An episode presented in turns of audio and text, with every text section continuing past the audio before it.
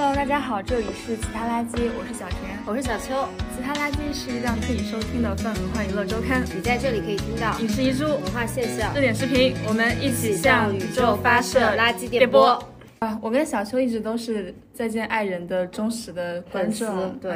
然后，但是就这一季，我们其实前面看了看，觉得很疲软，还挺不想聊的。但是我我们就是聊了一下，为什么不想聊，就是发现我们两个都有一个共同的一个感觉，就是觉得说这些女生想的都很明白，然后想的这么明白，为什么还不离婚？嗯。然后我们想到这儿一想啊。我们就聊聊这个好了，就是这些这些女嘉宾，她们三个人，不管是傅首尔、王诗醒还是王睡睡，她们都是这个节目里面被称作是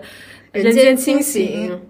的存在。结果结果她们输出了这么多金句，然后就是散发了这么多情感，她们最后的选择就是还是嗯还是没有离婚。对，或者说就是很犹豫吧，反正就是反反复复。而且我觉得这个可能也是第三季我觉得不好看的原因，因为你就觉得每个人都上来跟你摆了一些条条框框，感觉他们已经把所有的理性上面的思考做的极其的那个清楚，但是在他们的无论是行为上还是感情上，都就你看不到这个里面有什么情感的流动，你只能看到一些算账的流动。嗯，然后与此同时，他们又不是一个比如已经离了。婚的夫妻是这个状态，我可以理解。嗯，但其实三对都是纠结中吧，对吧？可以算。而且我我觉得这一季有一点不一样，就是我看第一集的时候，小秋还没有看。嗯，然后我在跟小秋说的时候，我就说，就是看第一集的时候，你就已经把感觉已经把他们的人物关系和性格特征理得很清楚了。嗯，你就知道这个人是来服务什么的，那个人是来服务什么的。就剧本感确实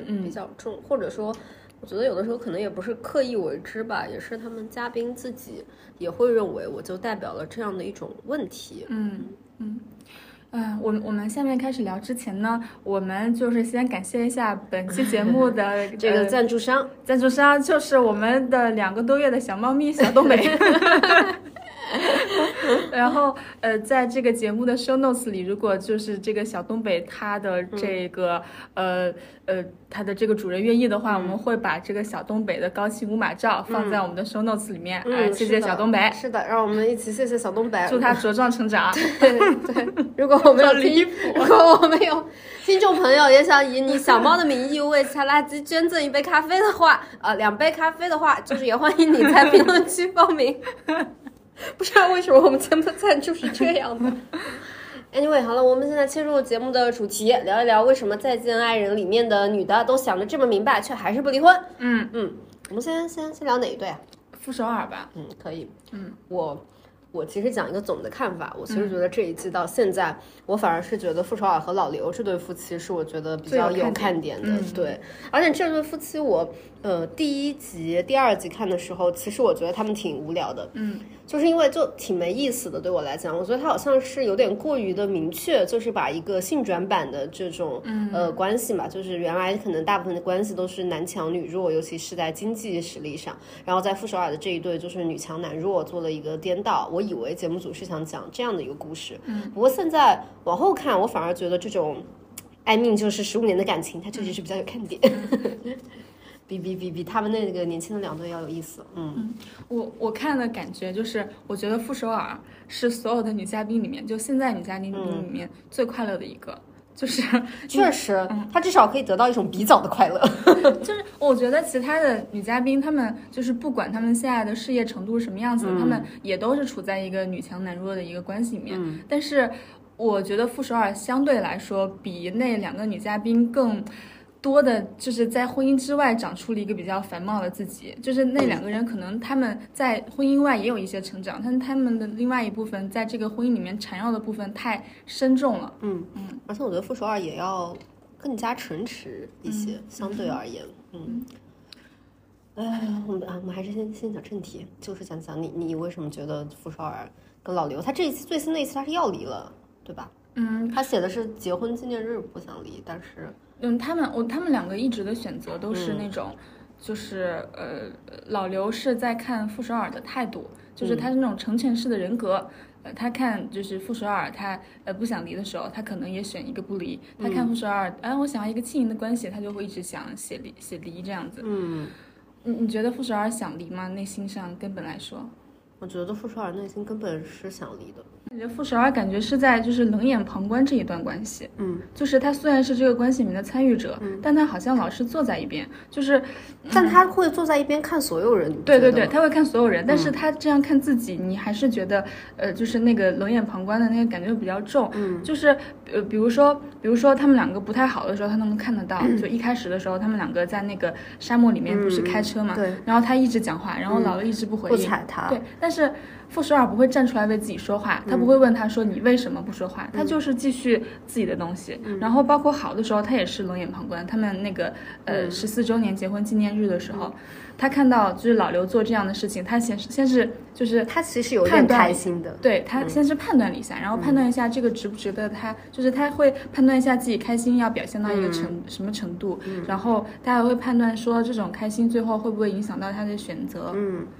嗯，我觉得这个东西他其实判断为什么我一开始觉得傅首尔不想离婚，嗯，因为我觉得傅首尔在基于他的一个理性的判断的情况下，他认为老刘在这段关系里面还是有存续的价值的，嗯，就是一个是她有一个丈夫，然后这个丈夫确实是她常年打辩论也好，说段子也好的一个重要的嘉宾吧，他就跟张彩玲的那个外国老公一样，是一个一直会出现的人物，他是希望这个人物存在的。然后第二点，他哪怕再说老刘在各种方面的没有用，他最后也会认为这个人是他孩子的父亲。与此同时，也是他想要就是所谓的生活里面有一个稳定的这个岛，他永远都可以回去的这样的一个存在。所以我一开始觉得他从理性上面分析，就是这个人的思路上，他是觉得老刘就是也没有必要离婚。嗯，但我后来我确实觉得他是内心深处应该是越来越想离了吧，因为他越来越发现说这个是一个就是秩序跟秩序的问题。他在最小的时候，他还是比较愿意存在在那个那个旧秩序里面去当一个好妻子的，至少他是希望就是奉献出一个说，呃，老刘你给我开放一个出口，让我能够接入到你的生活里面去。他到后来，尤其是最近的那一期吧，就是那个什么沙子不沙子的，就是躺在那个什么塔塔克拉玛干沙漠，仰望星空啊，yes yes，仰望星空的那一集，我觉得他好像是突然看开了，就与其一再的期待这个伴侣去做一个改变，把他自己给改造，然后或者说期待这个人向他提需求，不如试试看放开来是一个什么样的结果。嗯。嗯，我我我其实感觉就是他除了嗯冷眼旁观之外，他其实是就是进入这个节目和包括这个节目运行的时候，他对自己和对他的选择会有一个比较恒定的一个判断的区间，所以这个节目更像是就是他在这个节目里面边去和老刘互动，然后边去看其他人的关系，在冷眼旁观自己的关系，就好像是做一次最后的这种回顾和审判。嗯嗯，我我觉得还是挺少见的，就是看到一个女性，她真正的坐在一个非常最终的那个审判的位置，她一直在观看，然后在想说，呃，这一些有没有料到的因素可能会让她开心，又会让她焦虑，然后她会因此在调整自己的坐标轴，但是她还是最后的那个，就是真正的影响到这个关系的那个人。嗯，而且她做很多比较，嗯嗯，他后期其实会做越来越多的比较，觉得可能和老纪这样的看起来很控制狂型的男人，老刘好像从来都不试图。我觉得老刘是完全放弃了要掌控和影响傅首尔，嗯，然后跟张硕这样就是奇奇怪怪、没有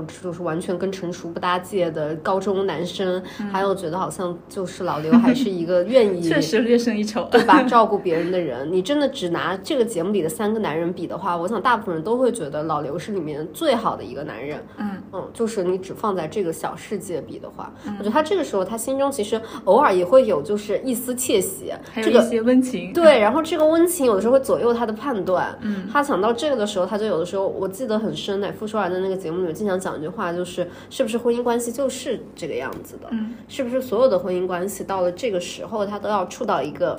暗礁？这个东西到底是我们要把它顶过去，我们就还能走，还是根本就没有必要再去做这个煎熬，现在就放弃掉？嗯，以以及我我感觉就是我看这个的时候，我觉得我我相对来说比较能够看到，就是就是傅首尔在这个期间他那个摇摆可能比另外两个女嘉宾都要更深一点，嗯是因为。嗯，其他那个两个女嘉宾，她们其实没有那么大的选择空间。就是这两个男人，他们的那个属性已经，就是被敲的比较死了。嗯，其实他能够改变的空间不是很大，只是说他要不要去做这个自我调整，他要不要再委屈一点，再把这个婚姻过下去。但是对傅首尔来说，好像不是这样子的，就是老刘没有差到那个程度，好像忍一忍也能过去。然后，所以傅首尔他在这个里面就陷入一种。选择的焦虑焦虑里面，就是我我觉得选择是最焦虑的。就是如果你被扔到一个境地里面去不做选择，就是不管这个境地是好是坏，你最后做的是好是坏，那都是没有选择的，必须要这样。但如果你有选择，你就要承担你选择之后的那个后果。而且我觉得傅首尔跟另外两个嘉宾不一样的也是，傅首尔他还挺有欲望的。嗯嗯嗯，我感觉另外两个女人已经没有欲望。是的，是的。傅首尔是想要的呀。他在这个里面不断的说，他早就发现他跟这个人没有爱情了。周围的人都劝他说，人到最后就是会没有爱情。嗯，但是他还是想要。嗯，他想要有情感需求。我觉得这个东西是他跟别人不一样的。我觉得有人，他们另外两个女孩比傅首尔年轻那么多，我感觉他们已经早早的消磨跟接受这个事情了吧。我，我我感觉这个也是我觉得他们一定会离开的，他们两个一定会分开的一个原因，就是傅首尔有欲望。嗯，因为他有欲望，就是其实傅首尔已经是一个，我觉得传统意义上一个非常负责任的伴侣，维持一个十四年的婚姻关系，然后也生了孩子，也也如果像他说的一样，履行了很多对婚姻的承诺，但就是可能这种离开会让他在，呃，就从父子的意义上可能会违背了那种夫妻的这种义气，嗯，所以会让他觉得有一种很难自拔的这种背叛或者亏亏欠的感觉。因为就是看起来好像离开之后，因为他是这个婚姻里面在外部事业做得更好的一方，离开他的糟糠之夫。对，离开之后好像自己的生活境遇不仅不会改变，也许还会更好。嗯，然后除了这个之外，我我觉得最重要的就是这个更好，它并不是那种稳定性上的好，不是说我的生活境遇更好，是那种体验性上的好，自由。嗯，就是对于一个真正有欲望的人来说，体验性上的好是。是很难被那种稳定性上的好的那种感受给覆盖掉的。那个可能是他真正就是追求之后，他永远都不会后悔的东西。也可能是就是他之所以保持如此旺盛的生命力，然后他能够有今天这番成就，也是因为他有这样的欲望存在。所以这样的欲望也会让他很难止步于一个没有爱的婚姻里面。而且傅首尔自己也说，他说他这么多年这么拼，就是因为他一直想要啊。他一直都觉得他值得更好的东西，他觉得是他是一直在变，但是老刘好像呃是一个很早就知道自己要什么的人。老刘好像很早的时候他就知道我自己就是要一个安稳的生活，我这辈子不求要有什么荣华富贵，只是后来的东西都是不知道怎么就掉在他头上的，他就只能接受，好像是这样的一个关系。如果这样想想，傅首尔真的挺卷的。他很卷，就是我觉得他不是卷不卷，其实我还挺羡慕，就是他这种人的，就是他总有一个东西在那里召唤他，这个人总有一个 calling，嗯，就是他是有的，对他之前其实没有把这个这个这个所谓 calling 那个时间交给爱情，他就是交给事业，嗯。然后他就是拼命做这件事情，然后做到一定程度上，他就开始又开始做另外一件事情。我觉得他的这个真的是他的人生是很追求自我实现，就某种意义上。而且我其实一开始我就觉得老刘是不是有抑郁症的，就我感觉他真的什么都不想要，我觉得他们俩是一个人很想要，一个人什么都不想要。我一直都感觉老刘应该去找一下心理医生聊一下，就是他的那种对生活欲望的那个衰减的程度，我感觉已经到了有一点点启动困难，或者是有一点点就是感受关闭的那种状态了。我觉得他真的就是。很就是就不是那种真的懒，但是就是那种心理上面的那种那种懒的，就是丧失兴趣对的那种感觉，就是他对一切都没有什么兴趣，然后他这是他没有兴趣，所以他没有办法开放一个开口给傅首尔说我需要你做这个，就是给他下达一个什么东西。那傅首尔一直什么信号都接受不了，他只能乱发信号，每天就是用很多很多的言语，希望能够勾起他的注意力，勾起他的兴趣，让他跟他一起参与去做一个什么事，但是。就是这个唤起的这个成功率太低，我我我觉得就是老刘他，就是作为一个男生啊，就是这种性格男生在现在这种性别叙事下可能是会比较吃亏的，因为就是作为他来说，首先他是没有那种一般男生那种所谓的我要进取，我要建立一番事业才能证明我的价值的这种比较，嗯。比较固执的，也不算固执。我觉得他曾经也有吧，后来就是真的跟不上了。有但不多的那对种。，你看他之前他也说什么，我为了什么加班呐、然后嗯什么就为了给我们奋斗出一个小家，全家人换一个大房子。对他，他其我我觉得问题是出于就是他这样做，并不是说他想要成为一个什么样厉害的人，他还是想要给这个家庭家庭这个人付出，嗯就像是一个。有点像是一个文化上的女性嗯在为自己家庭付出的时候，说我当时也在奋斗，也想要怎样怎样的那种感觉。嗯然后他们走到现在这一步，我感觉对老刘来说，对他来说很痛苦的地方是在于他好像没有什么东西能给了。嗯就我很难忘记，就是那个李静跟戴军来的那一集，就是说那个什么。说你就是现在你跟傅首尔之间的关系，就是你把你自己，你更爱你自己了，你把傅首尔摆在第二位。哭，哇，那个地方真的我也哭，你为什么？我觉得就是，我就觉得有点可怜。嗯，就是我觉得它像是一个，呃，你要不断的接受这个叙事观，你才会有的不同的思维。我感觉他那一个瞬间很像是一个很大的一个写照，就是傅首尔立刻就说，人就是应该爱你自己啊，老刘你不爱，就是你更爱你自己有什么错呢？就是他很快的接受了可能我们更所谓更当代的这样的一套价值观。我也立刻想的是傅首尔的那个想法，人更爱自己有什么错呢？人是爱该更爱自己。但这个时候你看到老刘还维持一个相对不管是保守也好，还是不管是稍微上一代的这种奉献为主的这个东西的时候，你就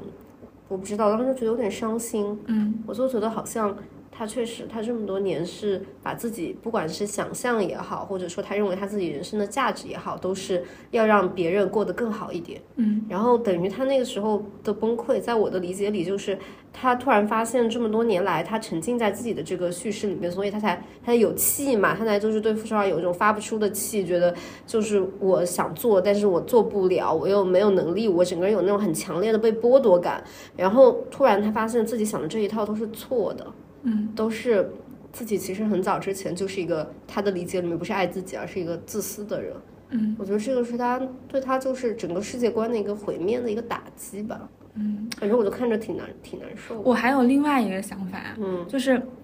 我觉得他当时哭的时候，就是人愿意在大家面前哭的时候，偶尔不是因为脆弱，是一种释放。嗯，我我感觉他当时可能得到了一种答案，就是嗯其实他在这个过程中也是在想说，到底哪儿错了？为什么我没有办法做到像以前那个样子了？然后他现在得到了一个答案，说说另外一个人告诉他说，你是把自己放在了更前面的这个位置。嗯，就首先他自己作为一个付出型的人格，他其实是。比较难接受，就是把自己放在前面，把别人放在后面的嗯这种排序的序列的。但是第二，他又觉得好像得到了一个答案，就如果得到了这个答案的话，是不是以前的一些问题有了一个解答，以后的一个事情也有了一个可以去做的一个方向？嗯，他觉得就是至少找明了人生的方向。嗯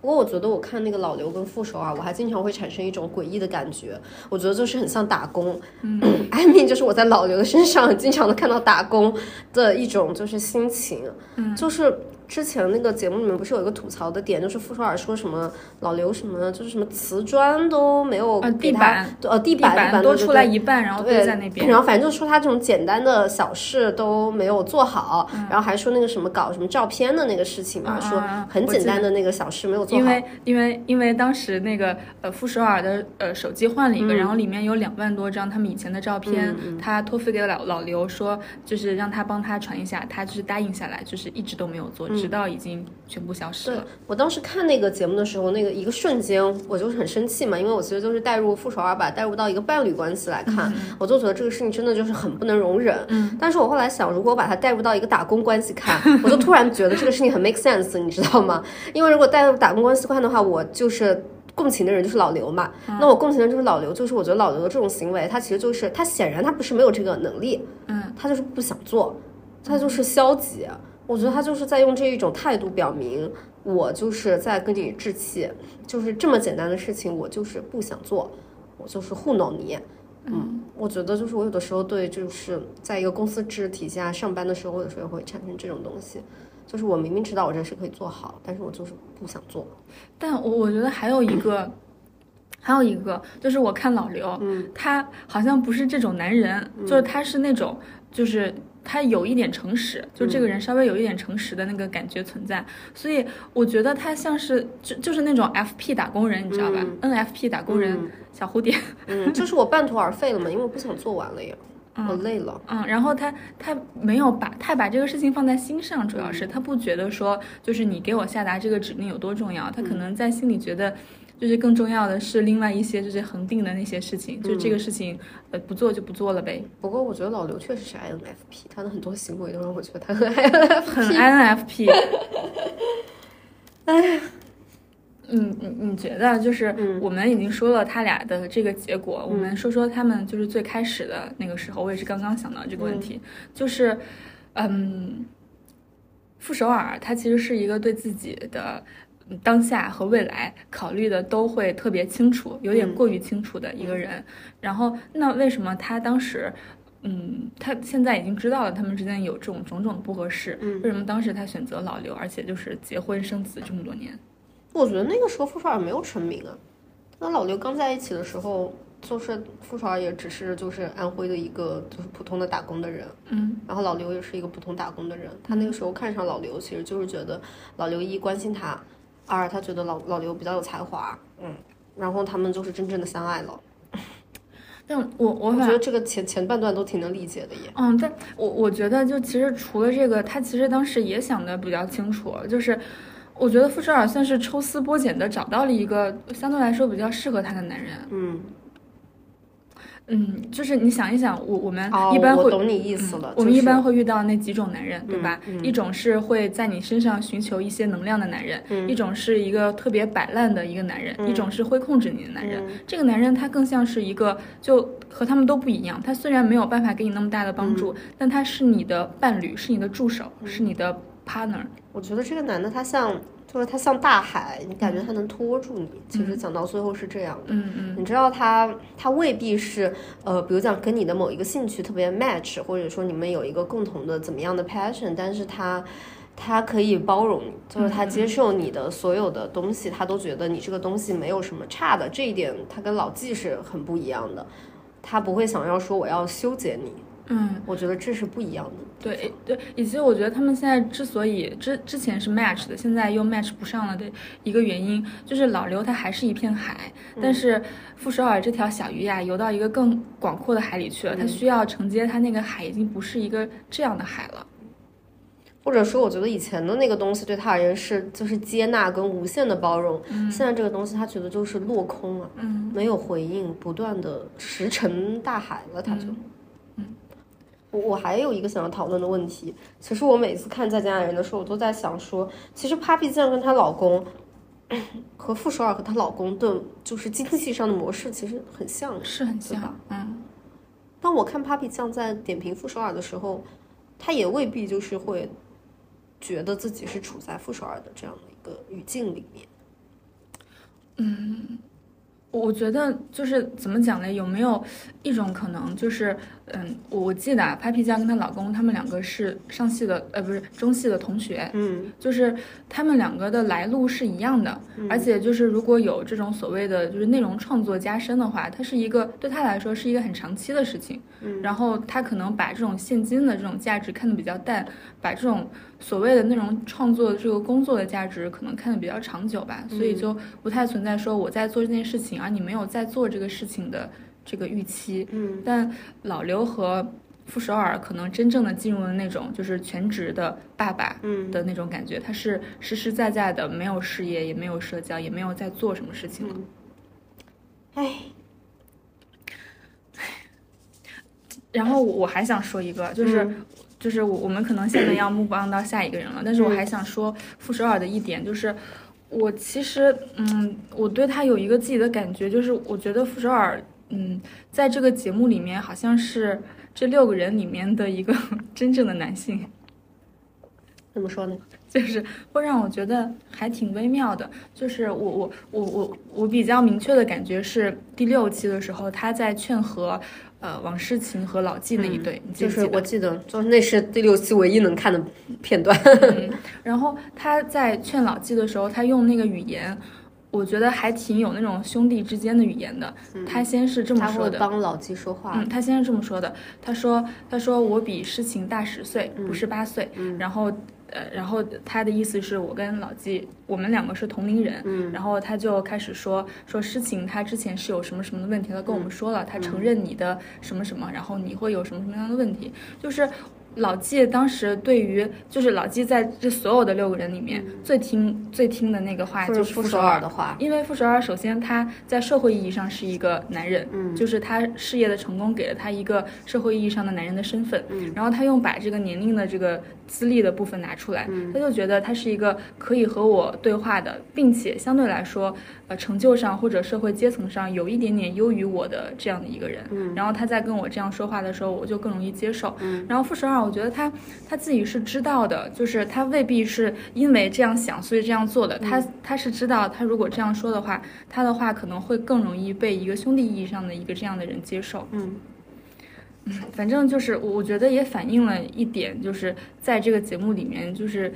就所谓的这种性别之间的关系，这种权力的关系，它在每个嘉宾之间的流转也挺有趣的。确实，我觉得非常明显吧。其实很多时候，包括大家会等待傅首尔去说那个压轴的话，嗯嗯嗯对吧？就是他总是那个出来总结，或者说担任那个一语道破的那个角色。嗯，我觉得一方面是他有这个能力，另外一方面，这个嘉宾和节目组对他都有这个期待。嗯，以及其实傅首尔一直在控场的一个地方是，他一直在控制王睡睡。嗯，我不知道你有没有发现，他动作非常细他微，好多次，好多次，就嗯是每当王睡睡想要说话的时候，他都会说嗯嗯，他就会对他点点头，就是摇摇头或者摇摇手，或者直接就是用手拍拍他，意思是你别再说了。他会提醒他说：“你这个时候要看人脸色。”对他有很多次这样的行为。他很想要，就一个他是想要保持现场的这个局面的和谐性，嗯。然后另外一个他又想要就是尽可能的用他能够控制的这个范围去控制他身边的这些人，他肯定不会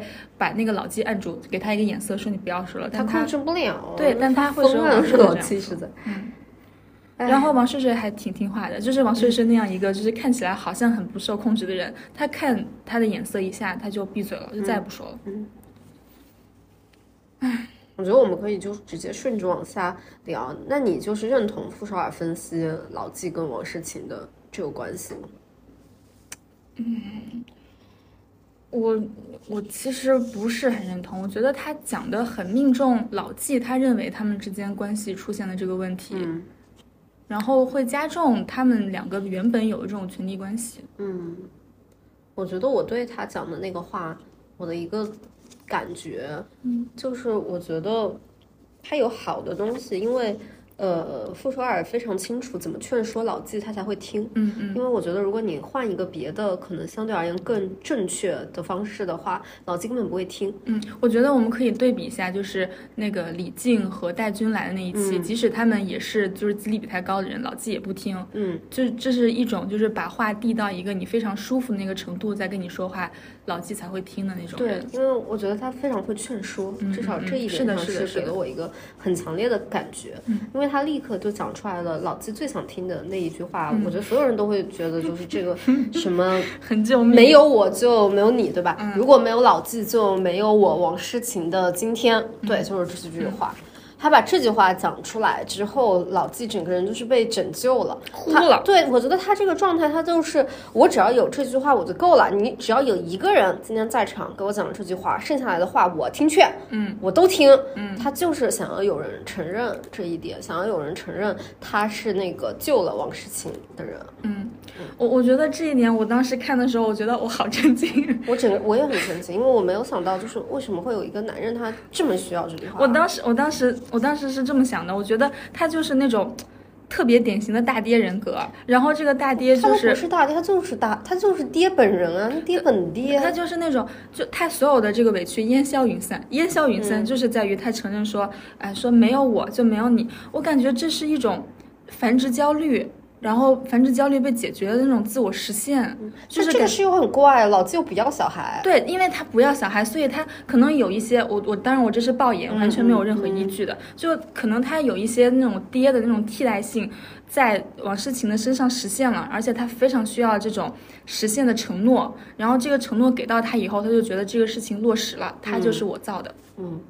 就是我看到那句话的时候，我觉得我很震惊的一点就是，真的好老啊！嗯，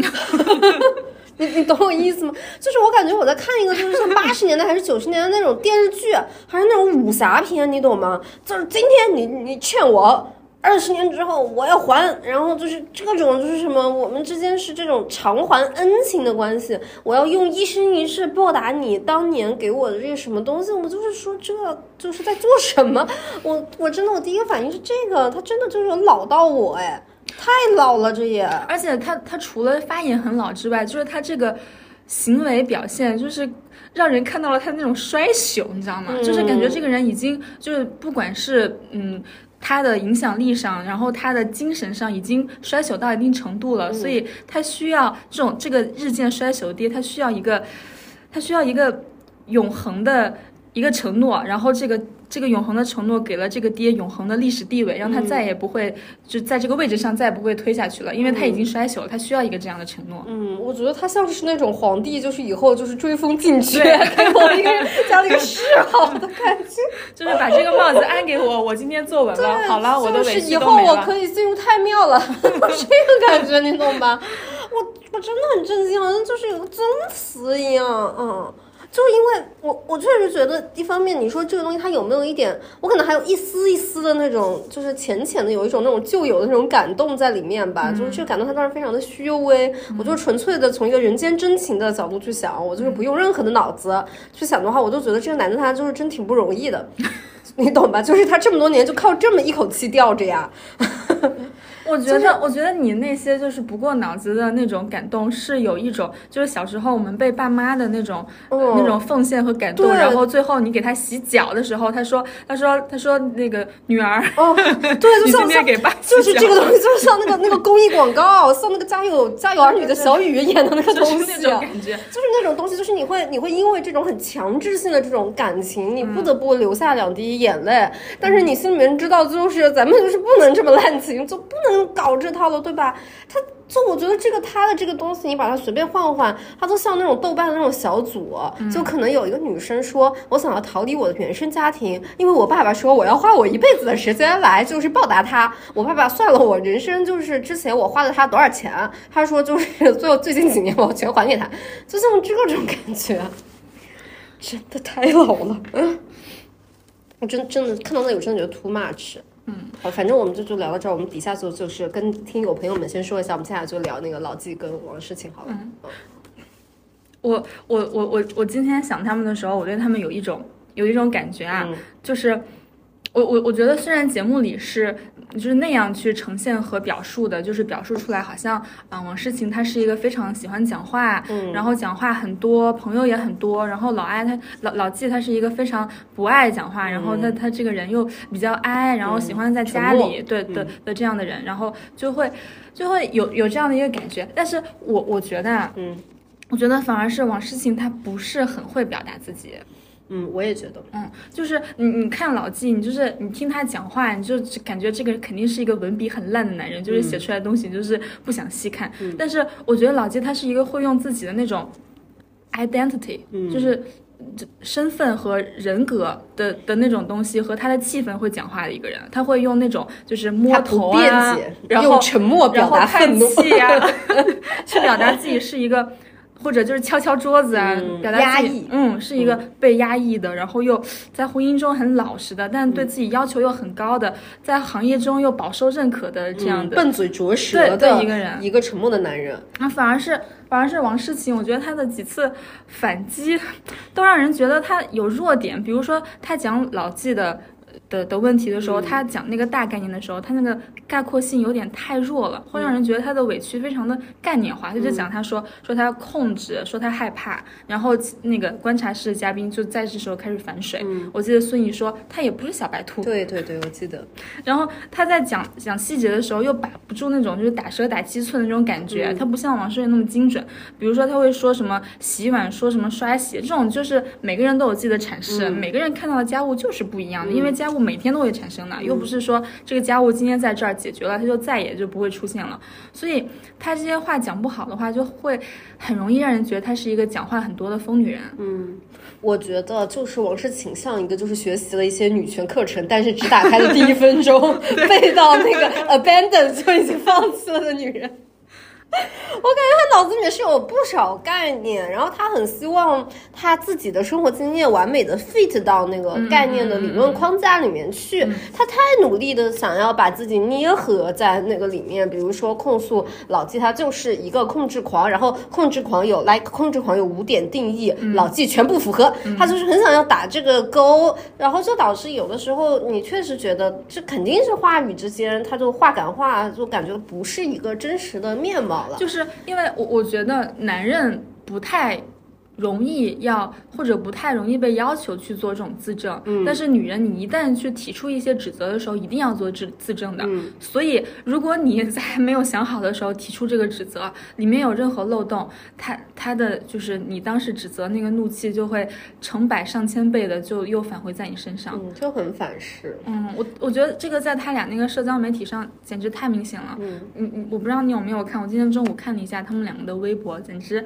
很难过，就是老纪，所有人都在同情他、可怜他，就说，就老纪，微博也这样，也这样，就说老纪你这么辛苦，然后他就是他就是一个就是心思很深的女人，就看你不行了，你把他培养这么多年，就想一脚把你踹开，然后同时又跑到那个王诗晴的微博下面，就是骂王诗晴，说就是她就是一个，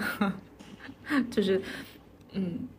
我中午看小红书，也是有很多很多老纪的粉丝，嗯，就是就是王诗晴，嗯。反正就是得到了恩情，然后自己现在翅膀硬了，现在就要跑了，要把老师一脚踹开。有很多那种忘恩负义的那种那种叙事，农夫与蛇，感觉这个故事莫名其妙的现在在网上就被叙述成了这个样子。嗯，因为我觉得这农夫与蛇也是因为它确实提供了很多那种侦探探案的一样的那种线头。嗯，然后如果你一旦抓住这个线头，你去再去，你就觉得你抓到了确凿的证据。对，因为你去回溯王诗晴的话，王诗晴的话确实是有很多不完美的地方的。我觉得这个是一定的。我。看的时候我也有这个感觉，然后我觉得对我事情来说还有一点就是很致命的，就是老纪是老中女人的绝对性癖，嗯，真的就是他是一个爱管人、爱管事儿，对家庭负责，对自我有要求，然后讲话的时候又显得很老实笨拙，不会为自己辩解，同时还有一点点小帅，然后他很像一种就是比较文学化那种政委和好爹，你知道吗？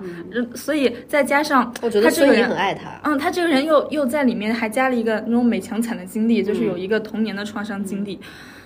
吸粉吸死了。我觉得孙怡很爱他，真的。嗯。然后我觉得另外，嗯，但我其实对老纪就是那个童年的那一段，我还有一点不太喜欢的。我觉得王诗晴确实不应该就是讲这个，嗯，讲别人小时候不被人要，我觉得这个很不好。哎，就是讲你的一个爱的人，包括说你在众人面前提他这个片酬很低。我觉得这个真是有一点伤了。嗯，这么讲的话，有点太像是一个就是大家为我来评评理这种事情。嗯，有点难受。这两点我也有点难受。嗯，不过我我感觉就是怎么讲嘞？啊，每个人就是生活这么长时间，就他肯定会有一些失言的时候。嗯。然后这个誓言的时候，嗯，没有人去讨统计老纪这种誓言的时候，他其实有非常非常多，但是大家都会统计王诗晴失言的时候，然后只要有一点以上加在一起，她就是一个总是会誓言的疯女人。哎呀，反正挺惨的。反正我觉得她就是，哎，她本质上在给我的一个概念，我觉得她真的很像是一个那种就是真正的山东女人，you know，就是。心直口快，然后想到什么就说什么，然后他也不会像像傅首尔，我觉得他言语上是比较注意的。他哪怕在刚开场的时候，他就会说：“我不希望让大家觉得我是一个怨妇，就是总是把我家里面的不好的事情让大家来评评理。”但是你不得不感觉，尤其是随着这几期的剪辑的重点就是在老七跟王诗晴这一对 couple 上面，你经常会觉得王诗晴会有这种大家来给我评评理。的这种瞬间发生，当这个瞬间不断发生，然后老纪又在不断的加深，他无处没有这个话语权，他表达不了，他不会表达，他笨嘴拙舌的这种印象，之后就带来的这个观感就会有这种情形。而且你有没有发现有一点，就是他们到后面的时候，就是他们在旅行的这六个人里面的氛围，对他们两个的评价和观察室对他们两个的评价，包括外面对他们两个评价，已经不一样了。我我先有一个基本的观察，就是为什么我觉得在老纪跟王诗晴的这个关系里面，我还是比较站王诗晴的，嗯，因为我觉得呃，他们两个人讲话，嗯，都就是不是特别有脑子，所以我觉得就没有办法只靠话来判断嘛，就是像那个傅首尔跟老刘，就就感觉他们讲话还是比较用心的，就是不会讲那种一堆话那种，他们就都没有什么脑，那我觉得就是用行为来判断比较合适。我觉得在行为的判断里面，有一点我认为是确凿的，就是所有人。跟老纪都合不来，嗯嗯，反正我就这个感觉，所以我觉得老纪在现实生活中他不会是一个很有朋友的人，嗯，就是大家都怕他，所以所以我觉得这个又导向说，呃，我感觉是这个里面就是我看这三季里面我觉得最恐怖的一幕，嗯，就是。老纪会把这个感情看的就在他的那个生命价值里面非常之重，以至于就是他们那天晚上在沙漠里面回去的时候，那也是我觉得最可怕的一幕。他跟他跟老刘在那边走路，然后走着走着，然后老纪就说：“凭什么他们想要他们想要就怎样？我我已经什么都没有了，我三十岁就是一无所有，你还让我四十岁都失去一切吗？”然后我觉得老刘这个时候他真的很平稳然后，就说没有人让你失去一切，你你不用这样想，他们也有表达自己观点的。权利什么之类的，但是老纪确实，他从根本上就是会把这个感情和他自己那个付出看成是一个无法追回的一个一种投入，而且他是不允许他结束的。我觉得这个人看所有的事情都是非常的零和一的，他特别的两极，然后他不会认为一个事情有灰色地带，然后我也觉得他会把他的感情看成是像他事业一样的这种成就。然后王诗晴在他那里确实是他的一件物品，就是这件物品我已经拥有了这么多年，我不能容忍他再次失去。嗯，而且他有那种特别明显的，我觉得他那个说那个他们的那一点，我也觉得非常的不好，就是我很难受，就是他一下子就是划分，就是就是有那种奇怪的女人不是人的那种感觉。而且他不会跟他不会跟其他的女的这样说，他只会跟他的兄弟这样说，就是凭什么他们要怎样就怎样。而且我觉得他这个话也不会跟张硕说，因为他可能觉得张硕是个傻子。哎，反正这这一段话，我真的是，我真的是觉得像看恐怖片一样。我觉得，嗯，我我觉得倒不是，倒倒没有，就是就大家不要推导到说，就是老纪他是一个就是怎样的控制狂，或者他背后会去做怎样的事情。但是我觉得很多的就是中国男人，尤其是相对来说就是。比较有这种暴力的表现的中国男人，他在或者是在这个关系里面比较执着的中国男人，他某种程度上可能在前面的一些基本盘里面都会有这样的想法，就是第一反应是这个，嗯，我我觉得他就是他会他是一个会打人的人，如果真的就是到一个很不好看的情绪的情况的话，嗯，很吓人，反正那个我真的看的我也是毛骨悚然，而且他。哎呀，这个不说了，这个我觉得是没什么依据的话。但 anyway，哎呀，我们来先来聊一下那个正经的话题，就是你觉得在这样的一个情况下，为什么王诗晴还不离婚呢？嗯，我我觉得，我觉得是因为，嗯，王诗晴她是十九岁跟老纪在一起的，嗯，然后他们在一起有十年了吧，嗯啊，我感觉他小时候。被老纪塑造了之后，他会有一种崇拜的感觉，这种崇拜的感觉让他没有办法离开这个爹。嗯，然后他在长大之后，这个崇拜的感觉渐渐消弭了。他自己也在这个节目里面也有说，说我不再崇拜老纪了。嗯，但是取之而来的也是最狡猾的地方，就是这个崇拜变成了一种可怜。我觉得女人是会被可怜套住的，何况是我们这些非常讲义气的中国女人。嗯。我觉得可怜这一点，我倒觉得未必，因为我感觉可怜这点好像是傅首尔点出来之后，王诗晴看到的一个努力的方向。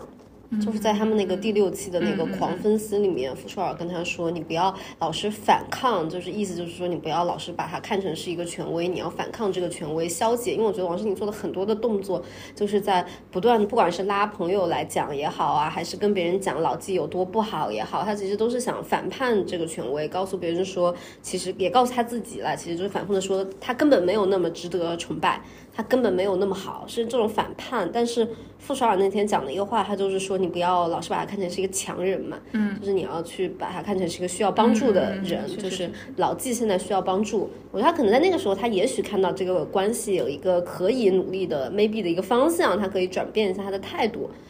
但我可能觉得在这一段之前，呃，王诗晴很难离开老纪，在我心里面跟傅首尔很难离开老刘，他根本上的动因可能有点相似。我感觉他们可能都看到了一种自由的可能性。就对王诗晴而言，她首先她是女模，在时尚界的话，女模就是挺占优势的。然后老纪现在又不做模特了嘛，然后老纪作为一个新人演员，再怎么样这个事业，咱们就是说都是有点前途未卜。然后王诗晴现在确实事业一片大好，然后所有的人都在告诉她，老纪就是是一个比较腐朽的男人，他也意识到这一点，没有那么崇拜他，他看到了新生活的可能性摆在那里。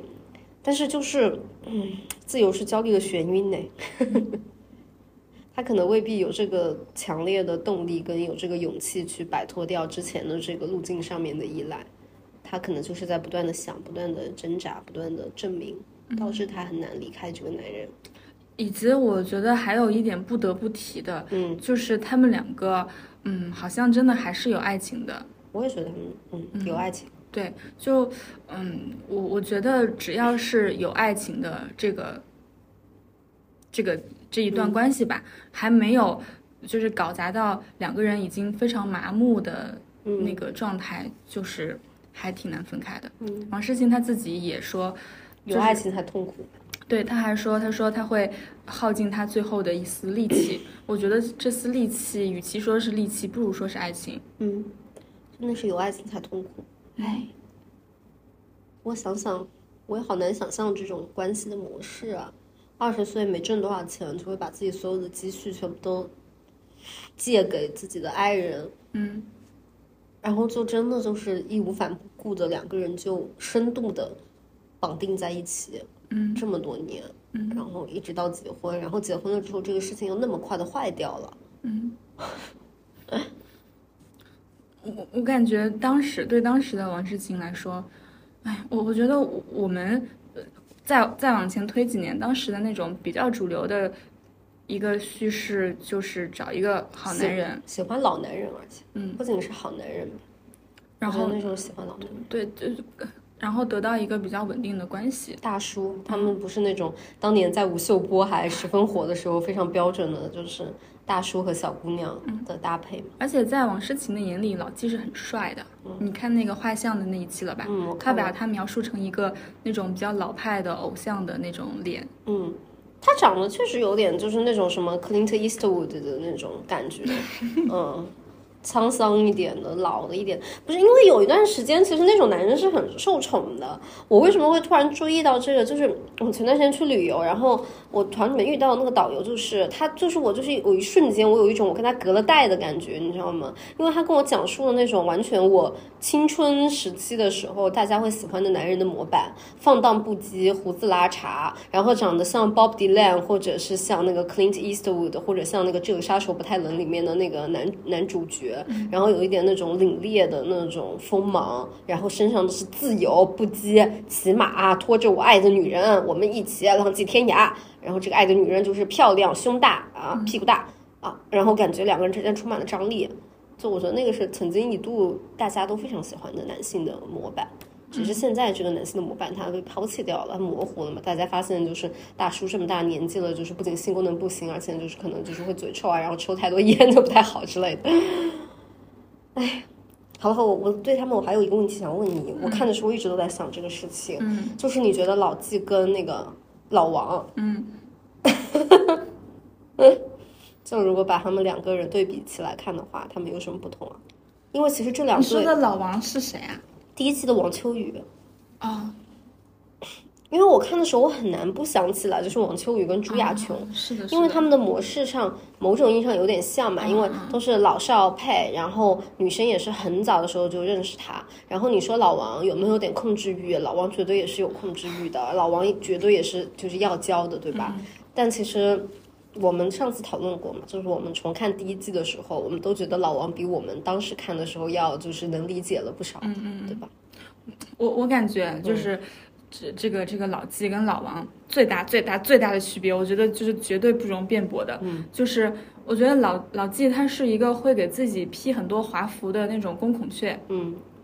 老王不是，老王是一个非常非常极其诚实的人，他是真正的老实，嗯，我觉得我也有这个感觉，我觉得老王的优点在于老王是真的沉默。嗯然后以及就是老老纪的沉默是在为自己辩解，对吧？他所谓的沉默的每一每一个每一个沉默，其实都在是一种就是自己的辩解和对另外的那个嗯人的攻击，嗯对。但是老王就属于那种就是一就是一，我错了，那我就错了，嗯嗯，我就是这样的，我觉得老王对朱亚琼当然也是有攻击在的，嗯，但我觉得关系里面有攻击很很正常嘛，你不可能不吵架。我可能在我的范式里面看，我会觉得老王是真有病。就 I mean，就是老王可能真的 maybe 有一个什么阿斯伯格，或者有一个就是这种障碍，你懂吧？就我觉得他的认死理，他的这个前后的行为，他有一条他自己划定的这个线，然后导致一旦划出这个线，他很着急。但老纪这个线，反正嗯，就会比对他自己比较有利。但我我觉得老王他划那个线是因为是因为那个他的他的伴侣叫什么来？朱亚亚琼。朱亚琼他确实有点不太可控。嗯嗯，就是他们肯定刚在一起的时候没有划过这个线嘛。嗯然后到后面他可能确实某些时候是需要划这个线，但是老王他确实又是一个很梗的人。嗯然后这个梗可能让他在划这个线的时候显得特别的不近人情。嗯，是的。而且我觉得可能也是这个原因，让有的时候你会觉得老王的一些行为，他有点笨拙的，就是有点可爱。嗯你知道他的这个笨拙，讲到最后是他确实是笨，嗯然后他想关心你，但他不知道要怎么摆放他自己的位置，才是一个更好的距离。嗯我觉得老王常常给我这种感觉，但我觉得老纪他都懂。但是老纪他总是给我一种，就是他知道那个摄像机在哪儿，然后他随时随地都想要去在这个摄像机里面展现出最好的一面。他常常脱衣服，脱衣服，那个坐骆驼突然脱衣服，他妈把我吓一跳。还有早晨出去的时候也突然脱衣服。嗯，他也还是有那种，哎，不过这也难讲呢。反正毕竟是模特吧，他可能就是时刻刻都要那个什么。而且其实我觉得他对往事情的怒气也来源于这里吧，就是觉得你老是不给我面子，嗯对吧？就是有些话咱们可以家里说，嗯你不能老是对着镜头这么的数落我。但是又在这种被踩的时候呢，他反正他就是又，我觉得他也就是有点暗戳戳的。他可能没有王诗晴那么明显的我控诉，现在是我的控诉 time，但是他确实是会暗戳戳的讲一些那个关键信息抖露出来。嗯我感觉他他还是处在那种他是一个需要被哄的老男人，但是王诗晴她可能已经走到了一个就是已经不屑于就是一直当一个小姑娘在那边哄他的那个阶段了。主要是他们这关系有时候让我觉得真的有点太父女了，嗯，因为由于他太父女，我就。你知道，当一个关系太父女的时候，你都真的很难不不想象一个事情，就是一个这么父女的关系，他们之间就是还怎么做爱呢？你 这是可以说的吗？我我可以啊，因为他这么喜欢露肌肉，觉得他我真的就是会有这个想法啊，你你不觉得？我我觉得老纪他还是有那种就是非常就是呃比较传统的雄性的这种做爱观吧。而且他们还是有一些性吸引力在的吧，毕竟嗯他们就是也有爱情的，他们不像另外两头两对，我感觉真的就是死，就是我们这个方言里面讲就是嘶哈一在，就是一个死掉的螃蟹，就是摊着肚皮在那里。对，就是不得有了。就但 就是我觉得他们两个好像还是有一些那什么在的呀，嗯，反正对吧？就显得很变态呢，畸形的爱，畸形的爱。真的很变态呢，就是宁浩就是做了个大爹，对吧？然后说什么我女儿叛逆了，现在不听我的话了，然后又又又，但是你想一想，我们传统的这种就是性欲之中的这种，也不是很平等的性欲了，对吧？所以就是换算到他们身上就是不平等的关系，所以就是也合理了。嗯，哎，算了，我还是不想了，我脑子里面已经有一些不好的东西。哎呀，next next next，我们说下一个，下一个就差不多了。嗯睡睡和王朔，嗯，张硕，张张硕，硕，张硕，对不起。哎呀，你什么感觉？反正我我看他俩感觉我很痛苦，我感觉我比看上一季那个张婉婷那个更痛苦，痛苦的多。我觉得张硕一开始在我这里心里面的定义就是非常清楚，我觉得这个定义现在也没有改变，因为他真的太像我的高中同学了。嗯，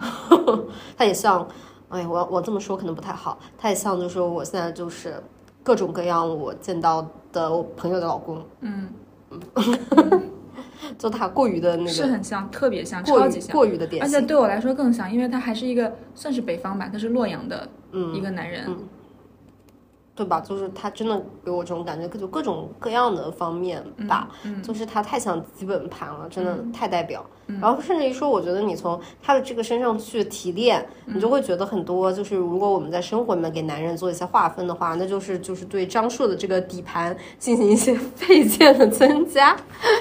就是张硕这样的一个男人，我们可能减掉他那个就是呃那个那个那个那个说大话、爱喝酒的部分，给他增加一些温柔体贴的部分啊，那这个人可能就变成某一季的这个什么人呢？啊，K K，啊，乐观大方，同时也是一个朋友人，同时还在老婆那儿老撒谎，但是愿意做小伏低，对吧？那如果你就是再给他加上一些。什么样的 buff 呢？再加上一些稍微帅气一点的 buff，然后再加上一点就是这个这个财务财力上面再给他稍微增加一点，他可能就成为这个第一季的张赫。嗯，反正就就是这样，你感觉就是你给他身上增加加减一些配件，他就可以成为你生活的里面的任何一款男人。但是他就是是男人本色，就是他没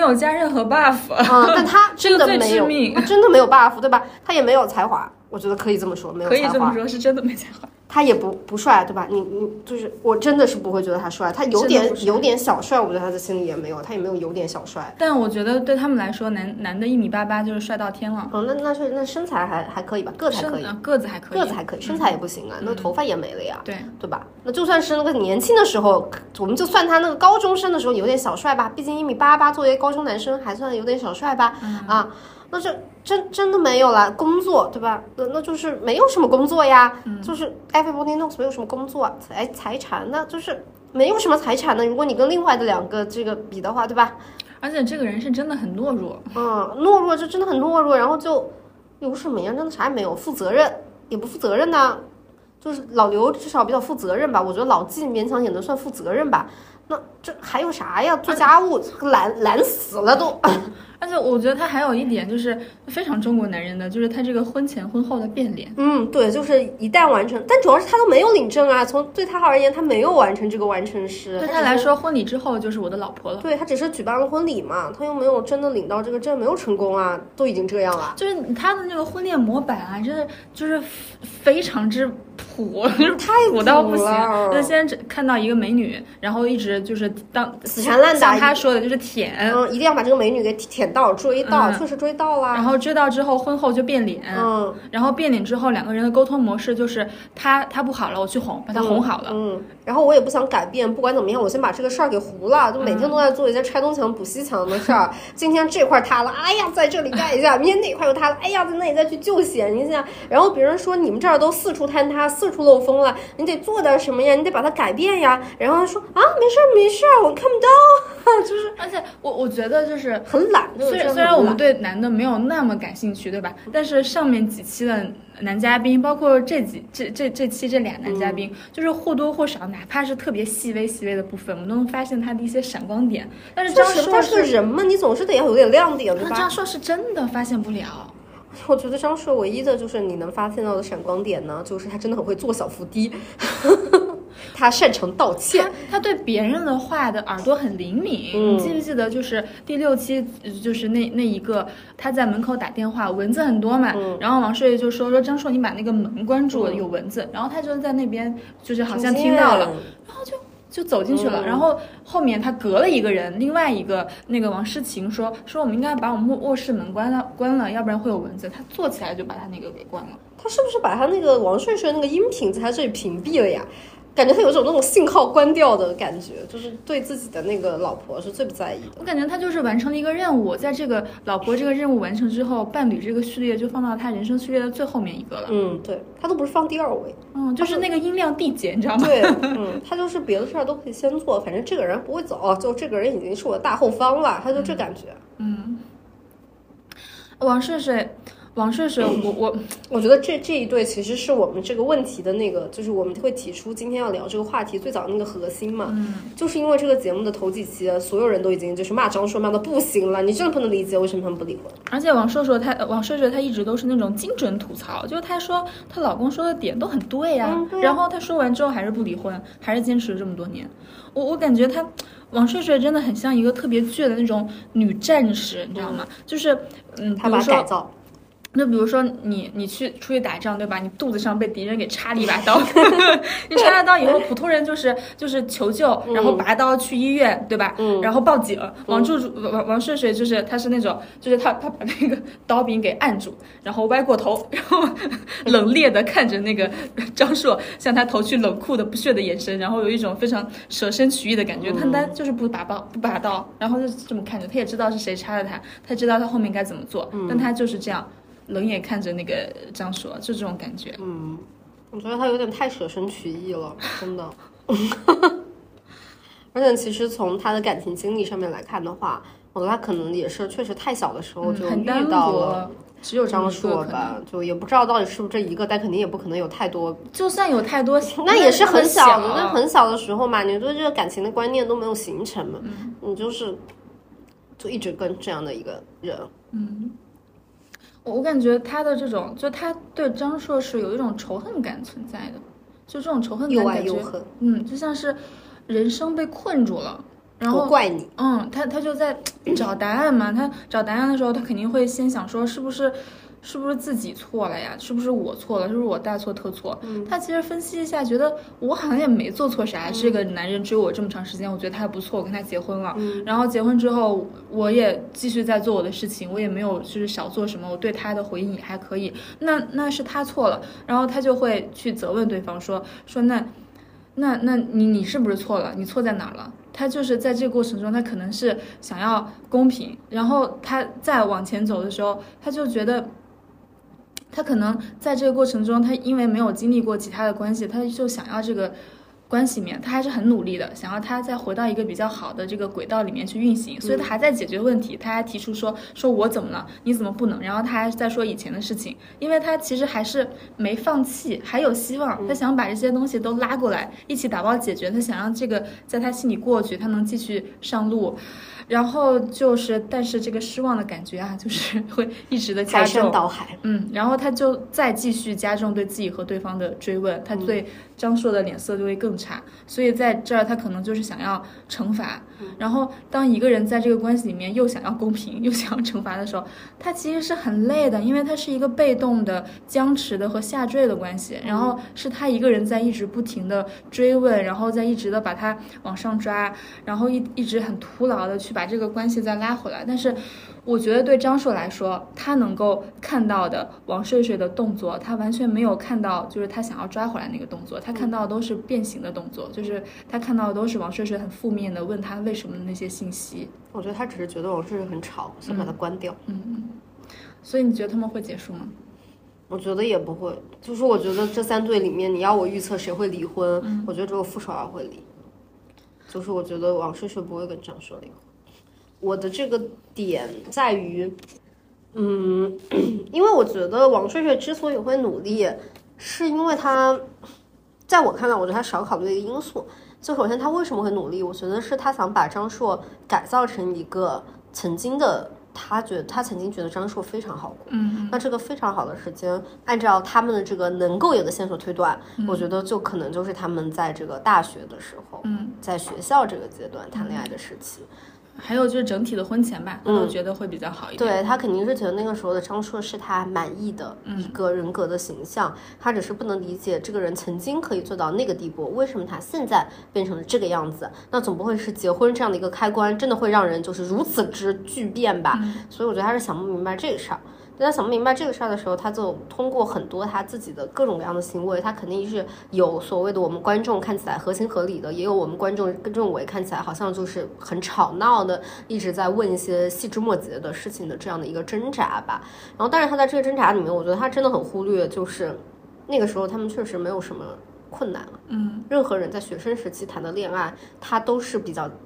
容易的。嗯你们唯一能够遇到的唯一的问题就是我们不够爱了。嗯就是没有任何的客观原因。嗯，然后当你的这个爱从学校的这个关系里面走出去了之后，你经常会发现，我们两个明明还爱啊，但为什么生活里面的问题解决不了？生活里面的问题解决不了，也会成为人分手的一个理由。然后你就会发现，爱这个事情它会消失，它根本没有那么重要。嗯，人会走向这样的一个区间。但王睡睡还抱有一个希望，他要把这个男人给改回去。但是他在这个改回去的时候，他就实际上是在推一块正在变得越来越沉重的石头。这个石头它原来可能还能往上赶一赶，然后就越来越多的事情，什么婚闹啊，然后什么不听话呀，然后什么呃前后语言不统一啊，他就一直往下落，一直往下落，他就承受不了。他承受不了之后，他又想要让张硕拼命的看见他，然后这就导致他有每天的那种非常非常多的这种话赶话的吵架，然后一早上起来就摆脸，不高兴。然后就，我觉得他就是非常想让这个男的看到我再不高兴，你要做点什么。嗯，你从现在开始就给我做点什么，你给我收拾起来，你自己面对这一切。但他可能就没有想到这些东西，唉，那个男人只是觉得，反正我觉得张硕的这个世界啊，他就是只活只活一天。反正就是三个女嘉宾，我觉得看起来，如果开心程度，嗯傅首尔大于王诗晴，大于王睡睡。傅首尔有外面的事情。王睡睡就是我，他真的是我，我看着都觉得很压抑。嗯，就是他没有没有真正的想到，就是把这个路走通出去怎么走，然后他还在这个关系里面，就是一方面他在表达一些贬损，就是你不行，我不跟你过了，但一方面他又在偷偷努力，对，很难受的。是的。然后我我我觉得我更新一个信息啊，嗯，就是。我其实觉得他们会离，然后我去看了一下，我去找了一下王睡睡的微博，然后发现我确实发现了一些会离的迹象。嗯，就是王睡睡他不是一个美妆博主嘛，嗯，然后我没有在小红书发现他的账号，所以他应该是在微博去做这个账号的。然后他之前那个微博的账号应该是有三四百万的关注的这个体量。嗯，然后最近的动作呢，就是他注册了一个新账号，他说那个账号已经不是我的了，这个是我的账号。然后最新的那个微博下面就有人问他说说什么意思？这个东西被分出去了。嘛，然后他说是，感觉好像是他们两个分开之后，对，有一些这个账号切割的问题。希望吧，希望吧。毕竟他们这个所谓的离婚，应该是所有人里面最容易的。嗯，你从程序上来，因为我我觉得除了这个以外，除了这个以外，我觉得他俩最不亲密。嗯嗯，就他们两个亲密的记忆已经离他们两个很远很远了。是的，感觉就感觉，唉。很远古了，嗯，就你看，包括你看他们之间要是有什么亲密的动作，你确实觉得这很像是大学生。而且你有没有觉得，就是看他们以前的视频跟他现在的视频，就有些甚至婚前婚后就两、两年的变化，连他们的面相都变了。嗯，就以前笑的时候和现在这个时候，我到第六季我才第一次看到王睡睡跟张硕 笑了一下。嗯，是的。不仅是他们啊，你看那个，就是他们那个什么婚纱照，嗯，就在那个那个喀什的那个咖啡馆，嗯嗯，也不一样了。那个婚纱照也很明显的不一样。我觉得它都不是一种开心跟不开心吧，你就觉得这两个人他老得很快。嗯，哎呀，反正就是这些婚姻都给人一种积重难返的感觉，疲惫啊，无尽的无尽的疲惫啊，我觉得就是这样。哎，好了，我们三队都聊完了，我们结个尾吧。嗯，我觉得还可以再聊一个最后的话题呢，嗯。就确实就是开头的时候我们讲的，为啥第一季我们觉得这么好看，嗯。第二季也不难看，嗯，第三季这么难看？我我看过，就是节目组他们对这三季的人的一个描述，嗯。就是他说第一季的主题就是，呃，哭，嗯。然后第二季的主题是气，然后第三季的主题是笑。嗯嗯，为什么是笑啊？我觉得好像也不是很好笑。嗯，我觉得从讨论就是可以讨论这件事上来讲，第三季它特别是像一个设定了很多的热热议话题的这样的一个讨论，嗯，能感觉到他真实的想要讨论关系里面的很多点。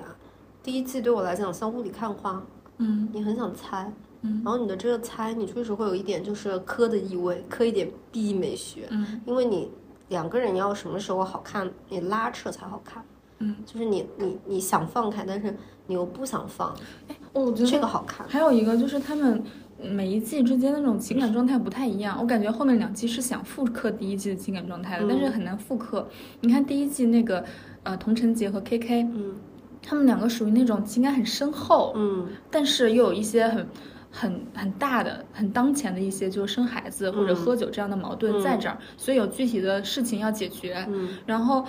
童晨杰又是一个表达特别好的人，K K 又是一个很能热场子的一个人，嗯，然后另外那个呃郭柯宇和那个张赫那一对，我觉得他们更难复刻，他们是一对在一起那么久，然后又分开又在一起不可求的的的的夫妻，然后郭柯宇又是一个人格魅力非常之强的人，很有灵气嘛，因为我觉得，然后王秋雨和那个呃。朱亚琼那一对，我觉得王秋雨也是一个很妙的人，就是你能够看到的，就是真人秀里面的真人活人的那种感觉。后面的这几对，我我我觉得就是后面，比如说第二季里面，可能最有看头的就是张婉婷那一对。但是但是我他们上节目感觉目标很明确，下了节目开始，直到现在，我还一直不断的收到张婉婷就又上直播啦，又开直播啦，又在卖货了。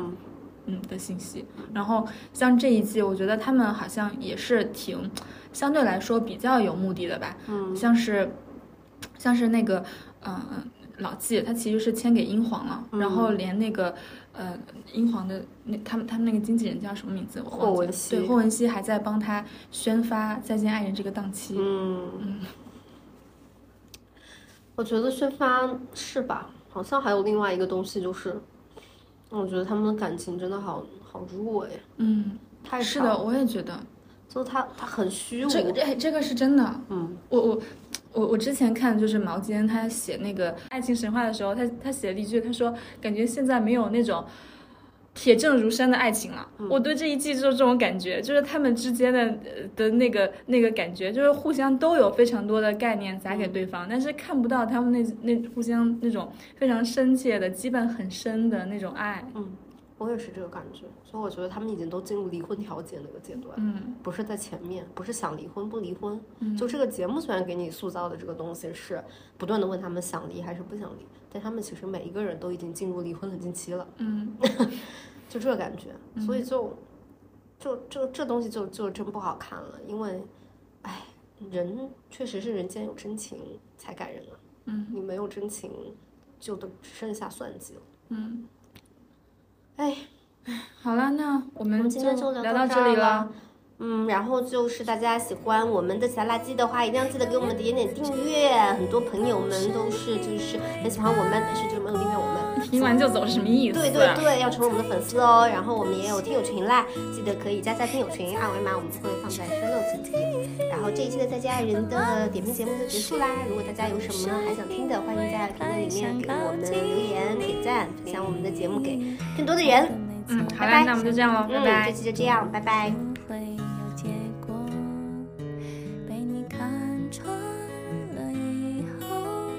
更无处可躲，我开始。